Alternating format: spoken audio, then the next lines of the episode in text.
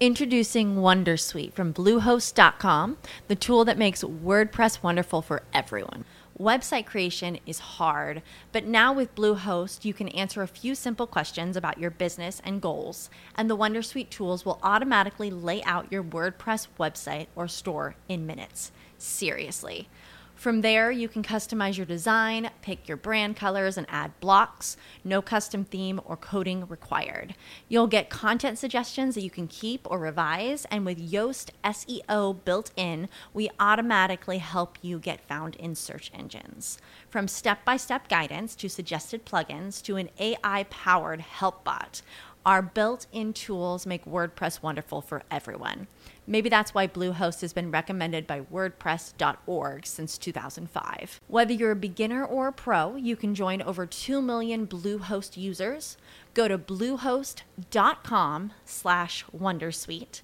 That's bluehost.com slash Wondersuite. Y al final igual se te ocurre alguna idea maravillosa para hacer algo distinto. Y dices, ah, pues mira, nunca había pensado que y al final lo que queremos hacer para generar creatividad es pro, pro, pro, proponernos o provocar estímulos que te obliguen a ver la realidad de una forma diferente. Durante 25 años viví mi vida en piloto automático, haciendo lo que la sociedad decía, pero sentía que faltaba algo. Los resultados que quería estaban más allá de mi zona de confort. Te invito a convertirte en el líder del proyecto más importante que jamás tendrás entre manos. Mi nombre es Matti Gemmi. Bienvenidos al proyecto Lidera tu vida.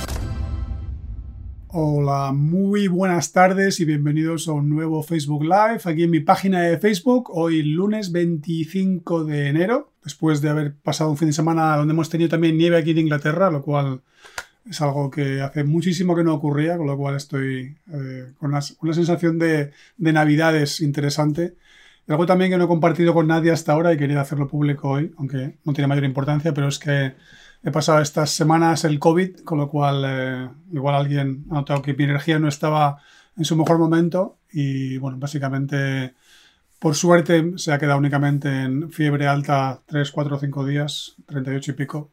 Sigo con algo de tos, pero lo bueno es que ya ha pasado toda la, la parte difícil y que bueno, prácticamente no me ha frenado. Creo que de hecho no he dejado de hacer ningún live eh, por esto. Pero por suerte, como decía, ya puedo contarlo como algo que, que, es, no, no, no, tiene ningún mérito, simplemente que, que, está atrás. Así que vamos a centrarnos en lo de hoy. Hola Guillermo, ¿cómo estás? Vamos a centrarnos en lo de hoy, que es hablar de 11 formas de desplegar tu potencial creativo y algo que creo que es cada día más importante. De hecho, estoy deseando que llegue el mes que viene, febrero, para anunciar ya que sacamos nuestro libro La, la alquimia y la creatividad, que por cierto el otro día mi hijo el pequeño terminó de, de revisar unas cosas que vamos a cambiar en los textos y tengo que mandárselo ya sin falta a nuestra editorial para que esté listo para que el día de mi cumpleaños, aproximadamente, bueno, aproximadamente no, dentro de un mes, 25 de febrero, eh, esté disponible el libro para que lo que, los que queráis podáis comprarlo, aunque lo sacaremos más tarde con una oferta súper interesante que también os iremos anunciando. Y es que algo que es fundamental, a pesar de que yo cuando empecé a trabajar creatividad año 2006, creo que trabajé tres años seguidos y enseguida empecé a pensar que la creatividad ya estaba muerta, que era algo que se había pasado de moda y que lo importante era la innovación. Y me sorprendió cuando empezaron a aparecer luego en España otras empresas a ofrecer algunas metodologías que yo he trabajado durante años ya y, y cada vez a, a, potenciar más la creatividad. Yo pensaba, pues si esto ya está pasado de moda y me no me di cuenta que era mi propio paradigma en el que yo estaba metido el que me estaba haciendo decir ese tipo de cosas. Lo cierto es que la creatividad nunca pasará de moda, la creatividad siempre es fundamental, especialmente cuando estamos en momentos de crisis, cuando hay momentos difíciles y en los que mm, de repente todo lo que hacíamos hasta ahora empieza a agotarse. ¿sí? Empezamos a quedarnos sin ideas, empezamos a darnos cuenta, no nos damos cuenta que de alguna manera lo que hacíamos ya no nos funciona tan bien y es lo que yo llamo el efecto Viagra del paradigma, ¿sí? Empieza a arrugar la cosa y aquello deja de sacar todo el potencial que tenía y ya no nos funciona y tengo que inventarme algo, reinventarme algo. Estos días estuve escuchando también unas sesiones en las que hablamos de que cuantas más crisis hay, cuanto, cuanto más fuerte es la crisis, más grande es el aprendizaje. Pero eso sí, es grande el aprendizaje si tomas decisiones, si amplías tu zona de confort, si haces cosas nuevas que aportan valor, o para ti al menos, si es para quien lo haces, o para tus clientes, o para tu pareja, o para tu familia, o para tus amigos, o para quien sea que vas a querer influir con tu creatividad cuando la, no solamente generas las ideas, sino que luego las implementes y entonces hagas ya también la innovación. Hola, ¿cómo estás Luis? Hola también Estrella. Hola Marcelo, ¿cómo estáis? Eh, hoy sí me está chivando la plataforma. Tenía, estaba preocupado, tenía aquí mi teléfono puesto aquí abajo para que me dijese a ver quién estaba conectándose, pero ya me está llegando perfectamente la información, con lo cual, fabuloso. Em, decía entonces que es fundamental darnos cuenta de que tenemos todos un potencial creativo, algo que yo creo que gente como Guillermo, que sé que trabaja la creatividad, o gente como Estrella, que sé que haces contenidos constantemente nuevos. Hola Rafa, ¿cómo andas? Eh, os dedicáis a generar contenidos, implica generar utilizar tu creatividad de forma permanente. Otros imagino que también, como Marcelo con temas digitales, Luisa, por supuesto, también dando clases de arte y demás. Eh, de Rafa sé menos. Mira, de Rafa, por tu parte no me queda tan clara dónde aplicas la creatividad, que seguro que la aplicas, porque todos tenemos este potencial. Pero algo que nos damos cuenta es que a veces sin querer, hola José Ignacio, hola Ana, a veces sin querer, nos, no sin querer, a veces inconscientemente nos contamos que ya no se me ocurre nada más. Mi madre decía una frase que se me quedó grabada hace años, que decía eso de, como dicen muchas madres, o decían, ya no saben qué inventar. Coño, ¿cómo que no saben qué inventar? La zona de confort no para de ampliarse, por tanto, en el momento en que haces algo que está fuera de la zona de confort, ya es algo nuevo, por definición, pero claro, depende de tus patrones mentales, depende de tus modelos, tus referencias. En mi caso, la zona de confort es algo que me acompaña a todas partes, ¿sí? Cuando de repente noto que algo no termina de funcionar como yo quiero, digo, me hace falta algo nuevo, algo más allá de la zona de confort. De hecho, alguna vez que lo he compartido esto, para mí, antes de entender lo que era la innovación de una forma clara, yo decía que innovar era buscar el límite de las cosas y dar un paso más. En aquella época, cuando yo decía aquello, no había ni zona de confort en mi cabeza dibujada. No sabía lo que significaba la innovación como concepto. Solo sabía que si mi competencia había llegado hasta donde estaba yo, me tocaba dar un paso más que ellos y hacer algo que no había hecho nadie hoy en día total, cuadra totalmente con el concepto de zona de confort, cuadra totalmente con la idea de que la creatividad ocurre fuera de la zona de confort porque es algo nuevo. La parte que me faltaba añadir era que tenía que ser valioso y que eh, fuese útil para la gente. Dice Rafa, gestión proyectos en administración pública. Pues a priori también diría que te hace falta mucha creatividad. Otra cosa es si te dejan aplicarla o no. Sé que las administraciones públicas históricamente, creo que por suerte están cambiando, pero históricamente han sufrido mucho, igual que muchas corporaciones, de si no está roto no lo, no, lo arregles, ¿no? Si no, no meneallo, que dicen por allí los gallegos. Y mm, algo que nos damos cuenta es que siempre existe necesidad de innovación. Hay un ejercicio que yo trabajo en empresas cuando hacemos dinámicas de innovación, es el hecho de que hay momentos en que parece que la innovación no hace falta y solamente cuando se nos agota el paradigma tenemos que ponerla en marcha y no nos damos cuenta que la innovación es parte del estrabismo vital o estrabismo corporativo. Siempre un ojo a presente, un ojo a futuro, un ojo haciendo excelencia, más de lo mismo, un ojo a futuro inventando cosas nuevas, con el mismo concibiéndolas e idealmente testándolas para que sepamos si funcionan, para que cuando llegue el momento estamos preparados más que nuestra competencia, o al menos no más que la competencia, simplemente estamos preparados porque nuestro mercado requiere nuevas soluciones para nuevas necesidades que han ido surgiendo a medida que su zona de confort también se ha ido ampliando, a medida que las tecnologías han ido cambiando, a medida que el entorno se ha ido transformando. Y es algo que la gente no se da cuenta, que la innovación no es un capricho de las empresas. A veces parece que sí, pero la innovación realmente es la respuesta a los cambios y las necesidades de los usuarios. ¿sí? Y la innovación y la creatividad son primos hermanos que deberían estar funcionando simultáneamente eh, de la mano si lo que queremos es no solamente eh, probar cosas nuevas, sino que también queremos concebirlas antes a priori. Y de esa manera también podemos ahorrarnos tiempo y podemos tener a la gente planteándose posibilidades que de otra forma igual no aparecerían. Dicho esto, y sin más explicaciones técnicas, conceptuales, vamos a ver las 11 formas de desplegar tu potencial creativo. De hecho, os confieso que yo quería haber puesto 21, pero estaba un poco vago ayer, iba a postear, llevaba 11 ya y dije, mira, yo creo que con 11 me voy a enrollar suficiente como para que no, si pongo 21 me voy a tirar una hora y pico hablando. Y al final, cada día hago lives más largos que no sé si al final aportan tanto valor. Así que vamos a por las 11 formas de desplegar tu potencial creativo. La primera es aceptar que la creatividad es una habilidad de serie, viene en tu pack de serie, y que incluso compartimos con sus primates, eh, primos los primates, ¿sí?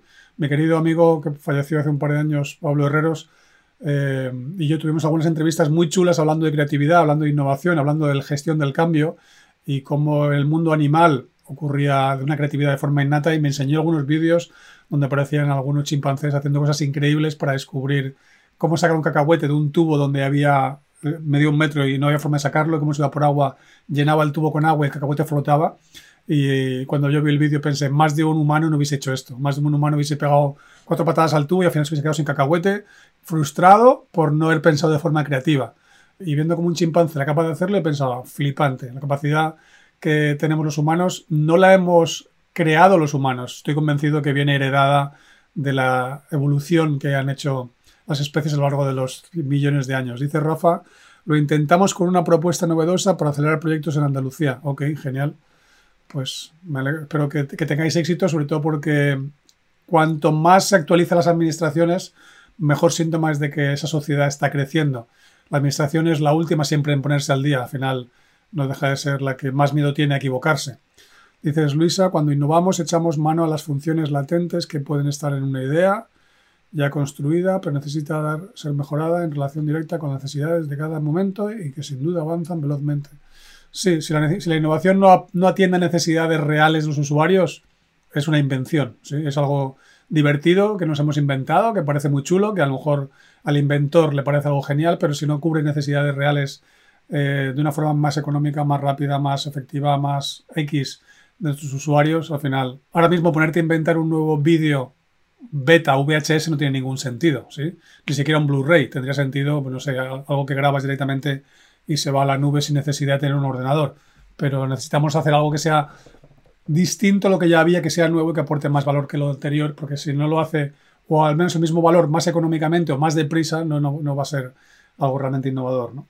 Entonces decía que las primeras cosas que tenemos que aceptar es que la creatividad nos viene de serie, es algo que tenemos, compartimos, insisto, con nuestros eh, primos, los primates, seguramente con más especies también, y que todo el mundo es creativo, todo el mundo tiene ese potencial, todo el mundo lo puede desplegar, pero mucha gente prefiere decir yo no soy creativo, no soy creativa, y yo cuento en el libro y siempre cuento en mis talleres y conferencias que todo el mundo se inventa excusas e inventarse una excusa no deja de ser utilizar tu creatividad para escaquearte. Que por cierto, el otro día descubrí dónde viene el verbo escaquear, que yo no sé si se utiliza en Latinoamérica, pero en España se utiliza mucho, y escaquearse. El escaque es la celda, es la casilla del, tablero de ajedrez. Y a su vez viene del ejército. Y cuando eh, se escaquean en el ejército, lo que hace es dispersarse para no estar siempre concentrados en el mismo sitio. Y resulta que esa acepción del escaqueo, de, de ese dispersarse, después se ha llevado a esto de me piro, me escondo por ahí y no hago nada. Así que un uso creativo de otro, de otro término. Segunda forma de desplegar nuestro potencial creativo. Siéntate del otro lado de la mesa, literalmente. No, es, no, es algo metafórico. Es si te tiendes a sentar en un lado de la mesa, en tu casa, en la oficina, en las reuniones de equipo, eh, donde sea, cámbiate de sitio. Lo más probable es que tiendas a hacerlo en el mismo sitio. Y si no es en el mismo sitio de la mesa, irás por el mismo camino a la oficina.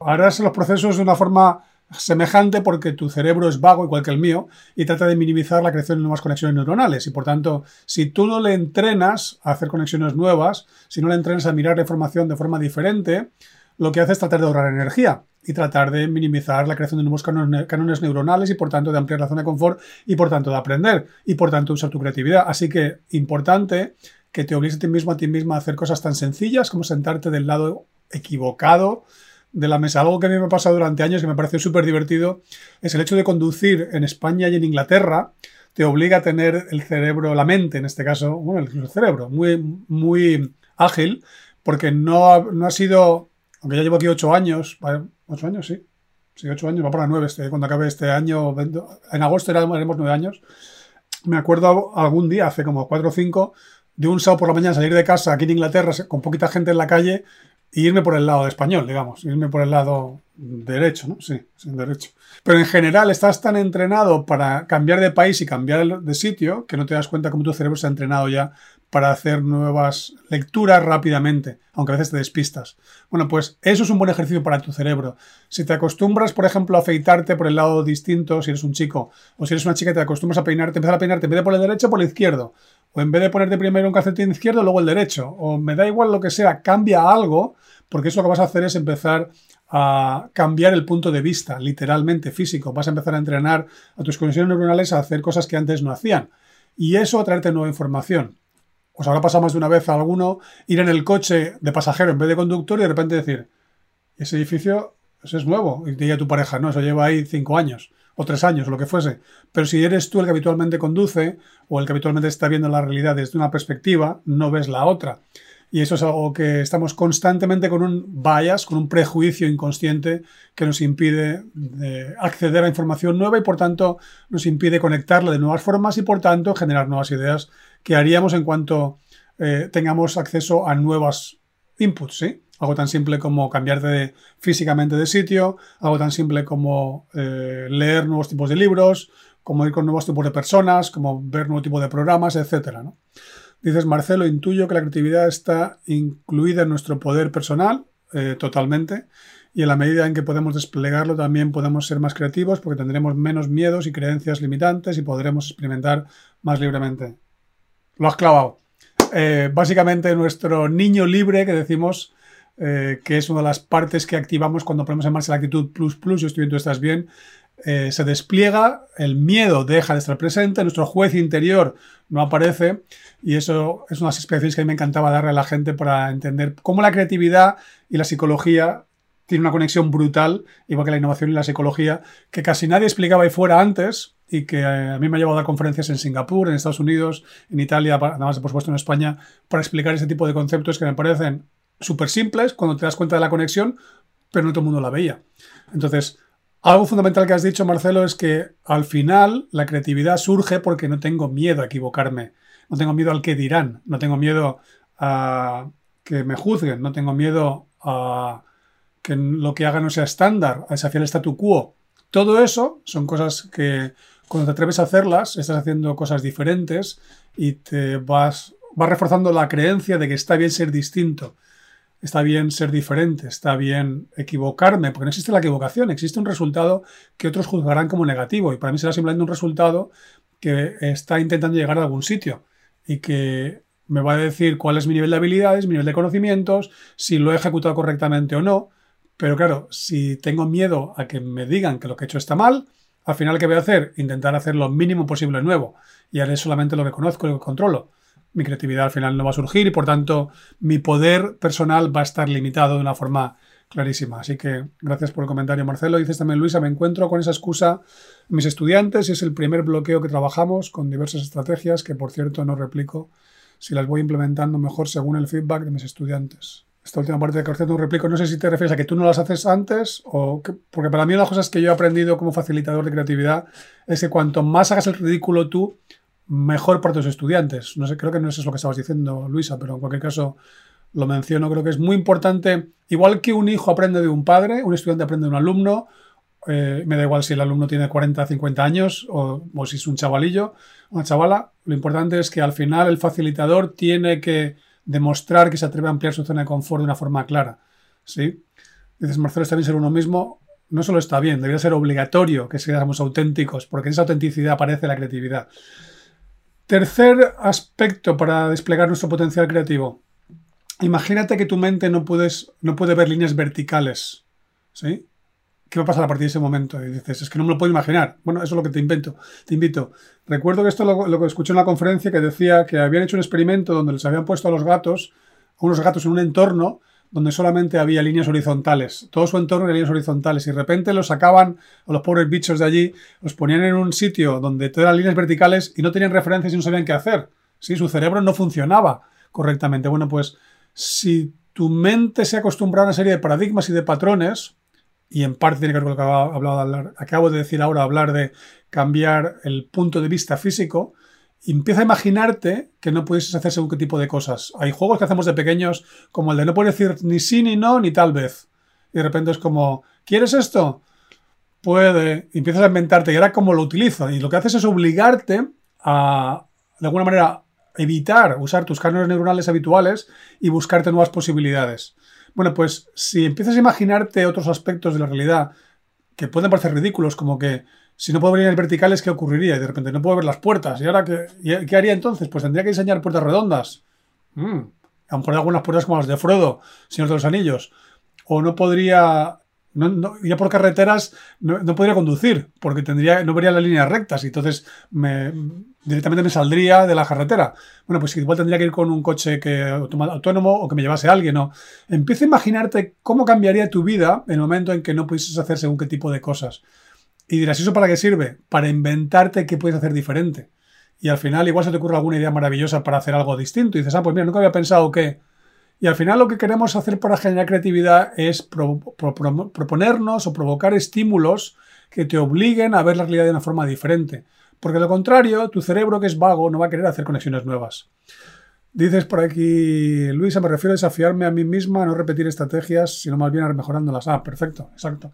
Una de las cosas mejores que puede ocurrir como facilitador de creatividad es que tú mismo apliques creatividad al proceso porque primero no te aburres, en segundo lugar además puedes demostrar cómo se improvisa sobre la marcha y si te equivocas en el proceso está genial. Y dices, bueno, este ejemplo no es tan bueno, voy a buscar otro. Y al final tus alumnos ven que tú te atreves a estar siendo creativa en el proceso, con lo cual está genial. Entonces, desafiando mi creatividad, yo diría desafiando tu zona de confort más que tu creatividad. Tu creatividad está ahí latente, como decías, hasta el infinito, esperando a que queramos acceder a esas nuevas conexiones. Cuarta eh, forma de desplegar tu potencial creativo. Imagínate que no puedes dibujar líneas rectas. Lo otro es que no puedes verlas. Ahora es que no puedes dibujarlas. Imagínate que no puedes dibujar líneas rectas. Mi primera respuesta ha sido, pues dibujaría puntos. Sí, buscaría, buscaría la forma de saltármelo. Me obligaría a, llevar siempre conmigo una regla. Y entonces tendría que, lo que haría es que tiraría el lápiz contra, el, contra la regla y a ver si del, empujón saldrían líneas medio rectas, ¿sí? O, eh, ¿qué más, cómo más me, afectaría que no pudiese dibujar líneas rectas? No podría ser arquitecto, no podría ser ingeniero, no podría eh, trabajar en profesiones donde hay, tiene una estructura. Bueno, pues podría ser una persona que me dedicase a pintar con brocha, haría, dibujos o... ¿Y cómo puedo aplicar esto a mi vida? Y al final lo que haces es buscar estímulos que aparentemente son tonterías, pero que lo que hacen es que te provoquen para ver cómo va a cambiar tu vida si eso fuese realidad. Una de las técnicas que yo cuento en el libro, que, es muy es tan conocida en el mundo de creatividad que casi me da vergüenza decirlo, pero es la famosa técnica de provocación, operación provocativa que dice Eduardo de Bono, PO, que le llama Provocative Operation, que es, hay muchas, hay muchas fórmulas, escogerte un libro, de repente abrir el libro por una de las páginas del medio y decir, estuvieses, bueno, esta vez mapa, vale, palabra mapa. ¿Cómo utilizo la palabra mapa para desafiar lo que estoy pensando ahora? Bueno, podría hacer un mapa de creatividad. Podría hacer un mapa para eh, un mapa sin líneas rectas, un mapa solamente con puntos o solamente con cruces. Bueno, cruces también tienen líneas rectas. Un, mapa de círculos. Eh, podría hacer un mapa donde solo hubiese letras que no tuviesen líneas rectas. Podría hacer un libro solamente con palabras con, o, con, una tipografía curva. O y todas esas cosas que se me están ocurriendo ahora, que pueden parecer chorradas, pero en definitiva es una forma de explorar posibilidades, es porque he puesto una provocación, que es en este caso no puedo dibujar líneas rectas, ¿sí? Y me da igual si lo que dices es no puedo dibujar líneas rectas o no puedo saborearlo salado, o no puedo hablar con gente que tenga el pelo de un color, o no puedo eh, hablar con gente que, que tenga zapatos de tacón, o que vaya con falda, yo que se me da igual. Al final es inventarte provocaciones para ver cómo afectaría tu vida y desde ahí que se te puede ocurrir para mejorarla y aportar más valor. Quinta forma de, de despiertar tu potencial sería acuéstate por las noches pensando en algo para que, en algo para que por la mañana quieras tener una solución. Es decir, si yo de repente quiero saber cómo puedo impactar en más gente en mi mercado, una cosa que puedo hacer es acostarme esta noche pensando, vale, quiero inconsciente que mañana por la mañana me traigas ideas o los próximos días sobre cómo impactar más en el mercado, cómo tener un impacto mayor, cómo hacer algo que no he hecho hasta ahora y que me pueda ayudar a conseguir aportar mucho más valor a mucha más gente. Y si pienso un rato en ello, al final mi inconsciente se da cuenta que es para mí importante y mientras yo estoy durmiendo, adivina qué, tu cerebro no está quieto, tu mente no está, aparte de estar soñando y procesando información, probablemente te pueda traer ideas nuevas al día siguiente de una forma fácil o simplemente porque insistas más en esta pregunta, más tarde o más temprano te va a empezar a traer soluciones que nunca habías pensado, que están conectadas, como decía hace un rato Marcelo, con tu poder personal que está dentro de ti. De hecho, por cierto, para los que estáis conmigo en el mentoring, hoy eh, estoy grabando el, segundo módulo ya. Llevo tres vídeos, me quedan, me parece que siete. Este va a ser un módulo también largo, casi dos horas de contenido, así que os adelanto que hablaremos de poder personal, algo muy interesante. Dices por aquí, Ana, a veces te pasan anécdotas que más tarde dan lugar a acciones que son creativas y buscas y buscan el bien común, exacto, y de esas acciones surgen hábitos que se contagian y es y eso es guay, totalmente. Y al final es algo que otro día estaba reflexionando. Ah, no, hoy estaba grabando, en la tercera sección hablaba de este tema. Todo lo que ocurre en la vida esconde lecciones, incluso lecciones creativas. Todo lo que ocurre en la vida son estímulos posibles para mejorar cosas. Todas las crisis que vivimos son eh, posibilidades para descubrir de qué somos capaces y cómo transformarnos y cómo trascenderlas, ¿sí? Pero ¿qué ocurre? Tendemos a ignorar ese feedback, tendemos a no asumirlo, tendemos a no darnos cuenta de que la realidad es nuestra escuela. Constantemente nos está dando inputs, nos está dando feedback, nos está eh, trayendo lecciones potenciales que por ego, por diferentes razones, bajo nivel de conciencia, etcétera, al final no conseguimos eh, aprovechar.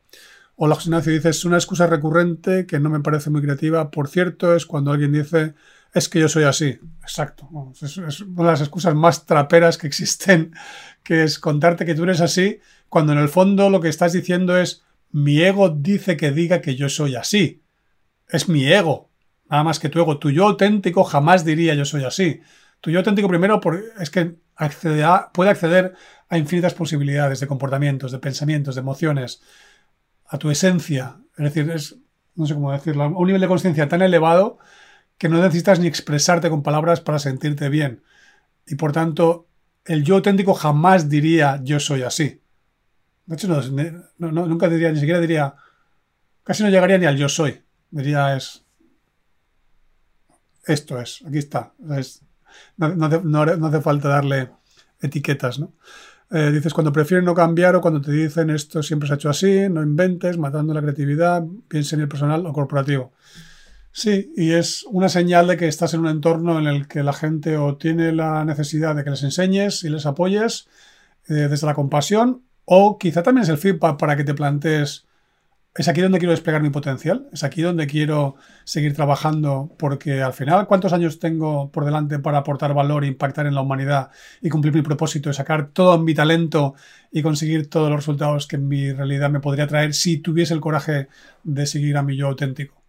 Y a veces el entorno te está dando pistas y es, vale, pues no digo que te tengas que marchar al día siguiente, lógicamente, pero a lo mejor sí que tienes que plantearte, ¿tiene sentido tener tanta certeza y tanta seguridad a cambio de hipotecar mi vida? A lo mejor no. A lo mejor tiene sentido empezar a seguir más tu intuición y decir, bueno, como mínimo voy a empezar a plantearme, si no tuviese que ganar dinero en este trabajo, ¿qué es lo que haría? ¿A qué me dedicaría? ¿Cómo aportaría valor? ¿Cómo me gustaría vivir la vida? cuál creo que es mi propósito, cuál creo que es mi forma de aportar lo mejor posible a la humanidad, cuáles son mis valores, cómo los puedo llevar a la práctica. Y de repente empezar a descubrir posibilidades que a lo mejor nos da miedo siquiera reconocer que existen. Porque hay gente que no sé, hay gente que no dice yo soy así, pero te dice, ¿qué quieres que le haga? Es que tengo una casa, es que tengo una hipoteca, es que tengo una familia, es que tengo... Y al final la excusa es la familia, es la hipoteca. Yo tengo tres hipotecas. Tengo mi propia empresa y las tenía antes ya de salir de la empresa en la que estaba antes. Pero no dejé que fuesen los obstáculos para transformarme y para conseguir vivir la vida que yo quiero, ¿sí?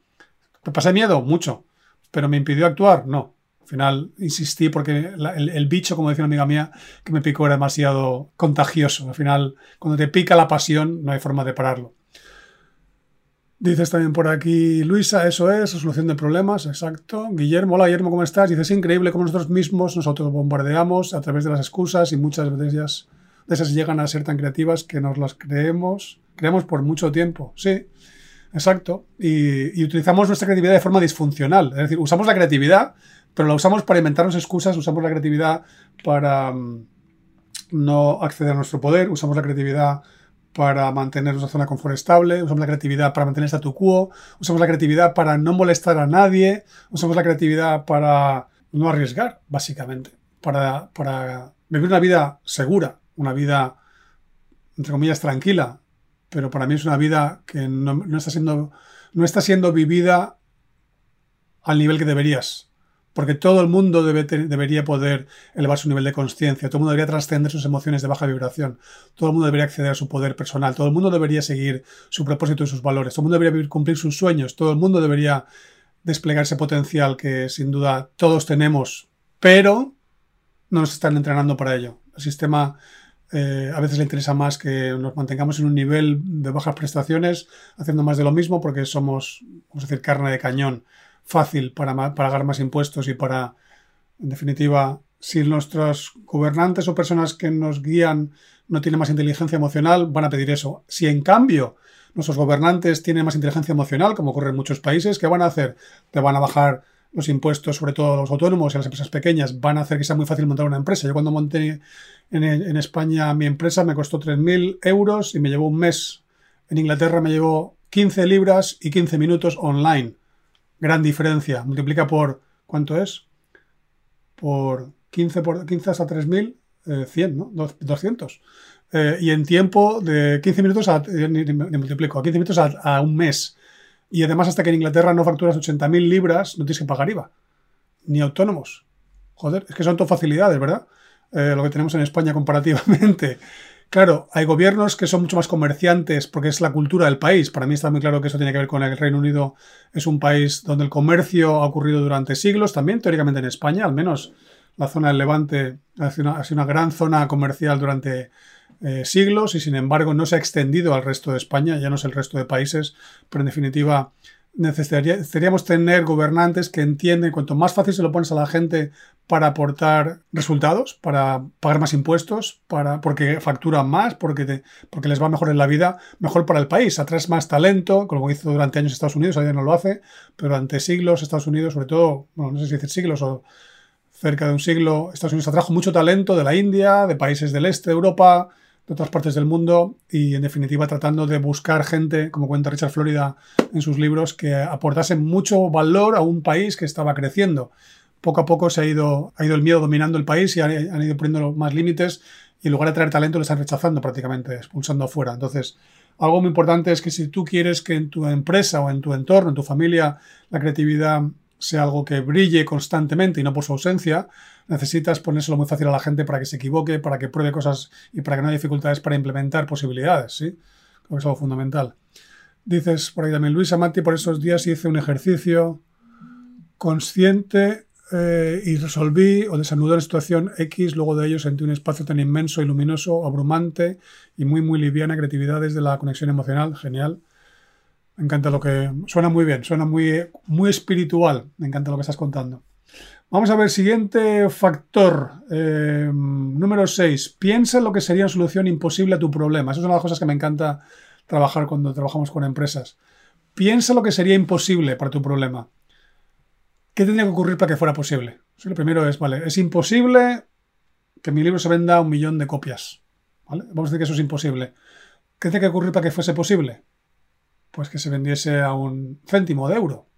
Mm, interesante. Que um, 20 personas eh, quisiera regalárselo a otra persona. Bueno, eso se me ocurre más difícil, no sé cómo hacerlo. Que um, una empresa decise, decise, regalárselo a sus clientes y tuviese más de un millón de clientes. Interesante. Hubiese eh, una fundación que decide regalárselo a la gente.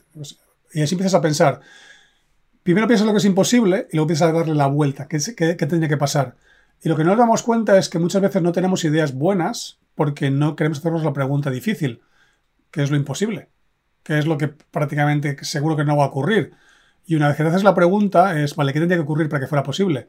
Porque imposible solo es un adjetivo, no es una realidad.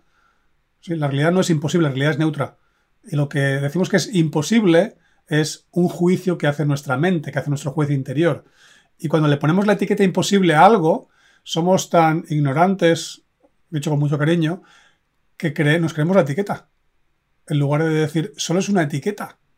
Hay un montón de anuncios por ahí. Había aquí uno en Inglaterra hace años, no me acuerdo quién era ahora mismo, que decía, creo que era American Express, Impossible is two letters too long. No sé si es Estados Unidos. Imposible es, es, tiene dos letras de más. Básicamente es una etiqueta, es un juicio, es una valoración no es la realidad. Si tú dices que hace un mal día, no es la realidad. Hace el día que hace. Y si no te gusta que llueva, o no te gusta que nieve, no te gusta que haga sol, no te gusta que haga viento, para ti será malo. Si eres un windsurfista, si te gusta esquiar, si eres un agricultor, será un día magnífico. Entonces, la realidad no es buena o es mala, es neutra. Y si tú le pones una etiqueta y te la crees y esa etiqueta te frena tu creatividad, peor para ti. Y una etiqueta muy mala, como decíamos a mi perro hace años, muy fatal, muy terrible, es creerte que las cosas son imposibles. No, no son imposibles, son etiquetas. Lo que no sabemos es cómo hacerlo posible. Y quizá tú, pensando con creatividad, lo puedes hacer. Así que una forma muy interesante de desplegar tu creatividad es atreverte a pensar qué sería imposible para tu problema. Y una vez que piensas en qué sería imposible, le das la vuelta. Séptima forma de trabajar o desplegar tu potencial. pregúntale a otros por qué siempre se soluciona un problema y hazte la pregunta que le dé la vuelta a su afirmación. Es decir, en lugar de que tú pienses que es imposible, porque a lo mejor tú piensas que no hay nada imposible, o tienes una eh, un gran optimismo X, lo que haces es decirle a los demás, vale, cuéntame tú qué crees que es imposible en mi sector, o qué es imposible en el tuyo. Y una vez que te dicen es imposible que no sé qué, dicen, ok, ¿y sería posible sí? Y de repente es como, de hecho que es imposible, que me da igual, que sería posible sí que. Ponle condiciones a la posibilidad. Y de repente haces un puente entre donde estás y lo que era imposible. Pasas por encima del río del imposible. ¿Sí? Y es alucinante cómo funciona la mente cuando sabes liderarla, cuando sabes contarte las cosas de una forma que toca. Sin embargo, demasiada gente se cree sus pensamientos, se cree que son reales y al final opera en base a ellos. Y al final lo que hace es bloquear el despliegue de su potencial y por tanto el acceso a su poder personal. ¿Y qué hace además? Mantiene su nivel de conciencia bajo porque esos pensamientos venían de emociones de baja vibración. Todo esto es algo que te puedes eh, aprender como mis colegas que están aquí algunos en el mentoring conmigo. Lo utilizo consciente si te apuntas. Octava forma de desplegar tu potencial. Leerte la biografía de personas que se enfrentaron a situaciones complejas. Hay cantidad de oportunidades, de posibilidades ahí fuera. Hay cantidad de gente que ha vivido situaciones muy complicadas. Recuerdo leyendo a Richard Branson cuando cuenta en uno de sus libros que quería competir con British Airways y no tenía dinero para pagar un avión. Y lo que hizo fue negociar con, eh, creo que fue la gente de Boeing, y les dijo, mira, yo os hago un alquiler de esos aviones durante todo este tiempo y si llegado, al punto, llegado a este punto no puedo pagar, os los devuelvo y si puedo, pues os los compro, algo parecido. Y al final lo que hizo fue lo que él cuenta siempre su estrategia, que es minimizar el riesgo. ¿El riesgo cuál era? Quedarse con los aviones y, como decimos en España, comerse los mocos, perdón por la expresión. Pero es, me he comprado algo que no puedo pagar. Bueno, ¿cómo minimizo la posibilidad? Era imposible comprar un avión sin pagarlo, ¿no? Mm, alquílalo. Negocia, aunque sea Boeing lo que tienes que hacer es montar un caso, un pitch, como dicen en inglés hoy en día, montar una estrategia de venta, un, discurso tan poderoso que digan, joder, me merece la pena asumir el riesgo, ¿sí? O compartimos el riesgo, lo que fuese, pero en definitiva es busca gente que ha hecho cosas que los demás pensaban que eran imposibles. Y cuando descubres cómo piensan y puedes empezar a modelarlo, es mucho más fácil que empieces a asumir ese tipo de formas de pensar que en definitiva es algo maravilloso. Yo recuerdo cuando hace años estábamos en la ingeniería y mi jefe me dijo que teníamos que despedir a 10 personas, le dije que no, que si iban 10 iban, eran, 11 y me iba yo con ellos. Y al final escuché a un suizo que me contó cómo hizo en su empresa para crecer a lo bestia y dije, si este hombre lo ha hecho, también lo puedo hacer yo. Y al final lo que me di cuenta después de unos cuantos meses de trabajar en ello, porque al principio me costó creérmelo, es que nuestra mente no es lo que parece. Yo creo que mucha gente todavía ahí fuera sigue pensando que lo que su mente piensa es lo que es. Y no nos damos cuenta que es como si tuviésemos, pues eso, pues un ordenador o un teléfono, donde esto es lo que es, ese es el cerebro. Pero el software se puede instalar y modificar. Tu personalidad se puede modificar. Tu sistema operativo, tu BOS, tu Brain Operating System se puede modificar. Tus pensamientos no eres tú, los puedes modificar. Los has hecho durante años. Y lo que a veces ocurre es que nos damos cuenta que en el momento presente lo que piensas que es así solo es la versión que en ese momento tienes. Pero se puede actualizar, igual que actualices su sistema operativo de un ordenador o de un teléfono, puedes también actualizar tu sistema operativo. Y de hecho, ¿cómo hacemos eso? En los cursos, en las formaciones, en los mentorings. Yo me paso el día escuchando, leyendo libros, viendo vídeos de gente que sigo, de mis mentores y atendiendo programas. ¿Y por qué hago eso? Porque no paro de actualizar mis distinciones, no paro de, de leer más fina la realidad. Y cuanto más lo hago y mejores distinciones tengo, más fino puedo hacer mis acciones y menos burro soy a la hora de tomar decisiones y de actuar, porque empiezo a entender matices que antes se me escapaban y de repente soy capaz de contarle cosas a gente que antes no sabían ellos mismos cómo solucionar y de repente me dicen, ¿tú puedes hacer eso? Digo, sí. Ostras, me interesa. Ah, claro. Pero yo antes de aprender a hacerlo no sabía explicarles a alguien cómo cambiar su paradigma personal o no sabía explicarles cómo transformar sus emociones, o no sabía cómo definirles que la realidad era una forma o de otra. Pero cuanto más te entrenas, más distinciones tienes y de repente ocurren cosas increíbles porque has accedido a contenidos de gente que ya lo ha hecho antes que tú. Forma número 9 de desplegar tu potencial. Piensa en un reto, apárcalo y date un paseo por el campo. Y dirás, pues vaya chorrada. No, no es ninguna chorrada. Al final somos seres naturales, somos seres que pertenecemos a la naturaleza y estamos demasiado tiempo metidos entre hormigón, ladrillos y asfalto. Y lo que necesitamos es permitirnos que nuestros jugos creativos fluyan por inspiración por la propia naturaleza. De hecho, no sé si conoces la historia, pero también la cuento en el libro de la alquimia. Eh, el velcro surgió cuando un, un ingeniero de origen suizo, creo que era, no sé si era suizo o francés. Estaba en Alpes y se le enganchó un jersey en unos cardos. Y cuando se dio cuenta de que los cardos se enganchaban fácilmente y no conseguía separarlos, se puso a observarlos luego en su casa en el microscopio y descubrió la forma que tenían. Y de ahí concibió el concepto del velcro, una, una parte que va con, como lacitos y otra como con ganchos. Y eso es lo que ha permitido que el hombre vaya al espacio en los trajes espaciales, porque el velcro es una parte fundamental dentro de los, los trajes que tenían que llevar. Y eso ocurre porque un tío se va a dar un paseo al campo. ¿sí? Así que fijaos si esto que os digo no, no es una tontería. De hecho, hay una, hay una ciencia que estudia cómo imitar la naturaleza, no recuerdo mismo el nombre. No sé si es biomimicry o cómo mimetizar la naturaleza, no recuerdo el nombre exacto. Pero lo que hacen es que estudias conceptos de la naturaleza que son espectaculares, puede ser desde el sonar de los delfines hasta cómo funciona eh, los, murciélagos, el envío también de ondas, etcétera. Y luego lo que haces es, ¿y ahora cómo puedo aplicar esto a mi problema? ¿Sí?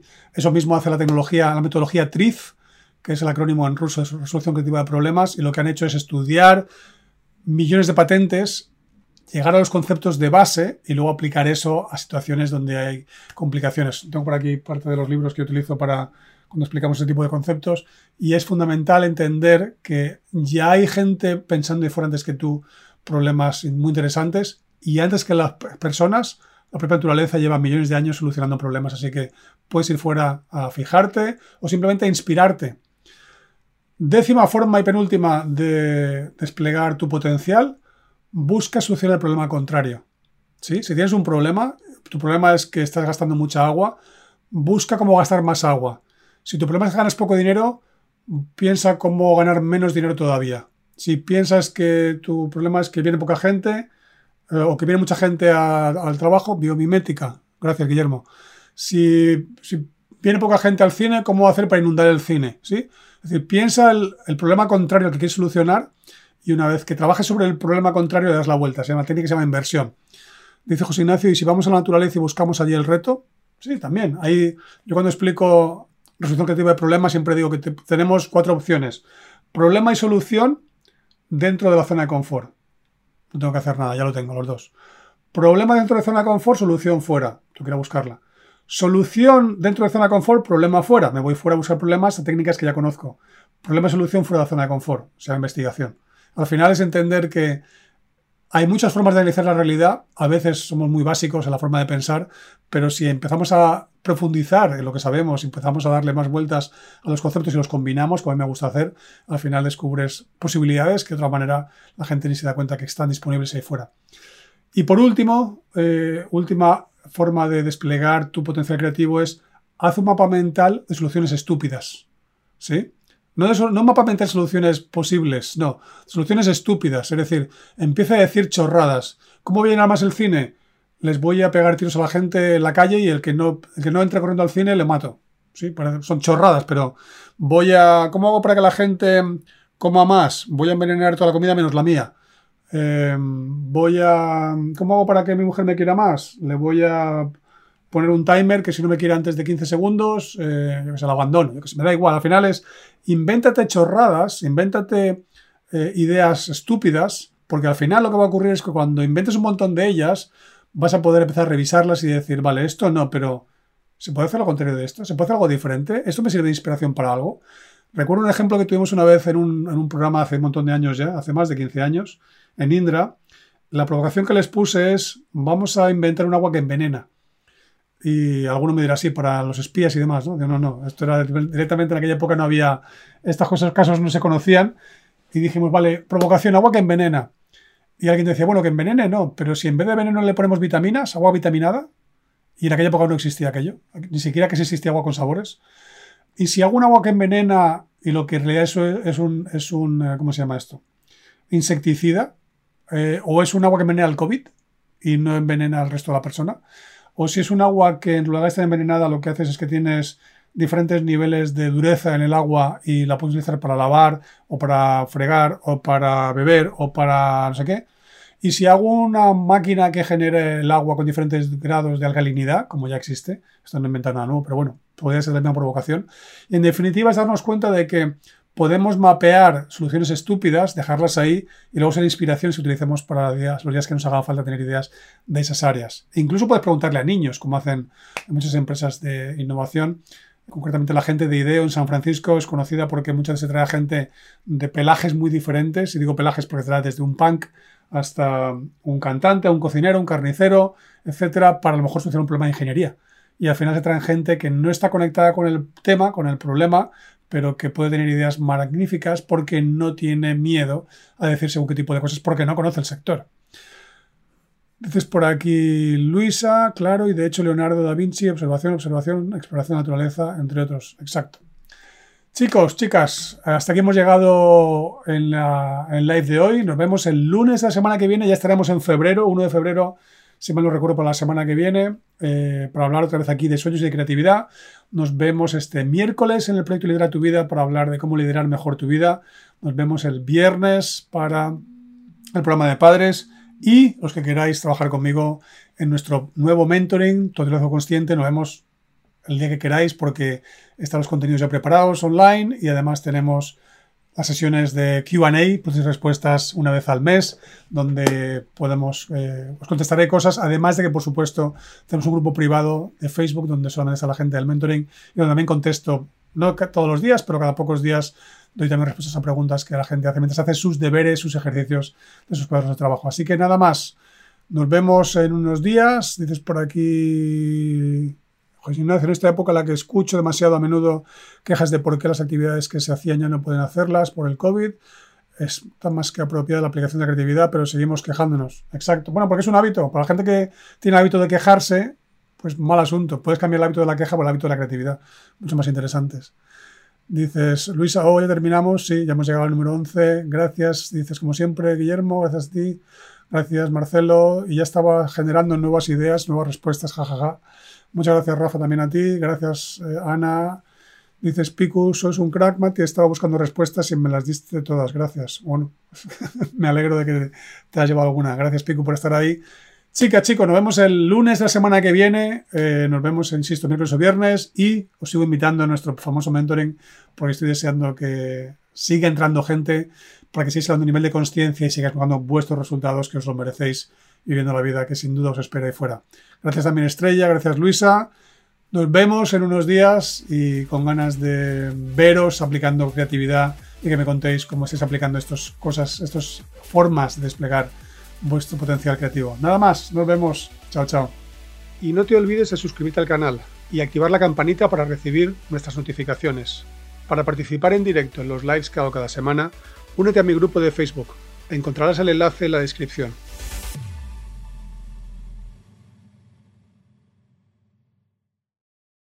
As humans, we're naturally driven by the search for better. But when it comes to hiring, the best way to search for a candidate isn't to search at all. Don't search, match with Indeed. When I was looking to hire someone, it was so slow and overwhelming. I wish I had used Indeed. If you need to hire, you need Indeed. Indeed is your matching and hiring platform with over 350 million global monthly visitors, according to Indeed data, and a matching engine that helps you find quality candidates fast. Ditch the busy work. Use Indeed for scheduling, screening, and messaging so you can connect with candidates faster. And Indeed doesn't just help you hire faster. 93% of employers agree Indeed delivers the highest quality matches compared to other job sites, according to a recent Indeed survey. And listeners of this show will get a $75 sponsored job credit to get your jobs more visibility at Indeed.com slash podcast. That's Indeed.com slash podcast. Terms and conditions apply.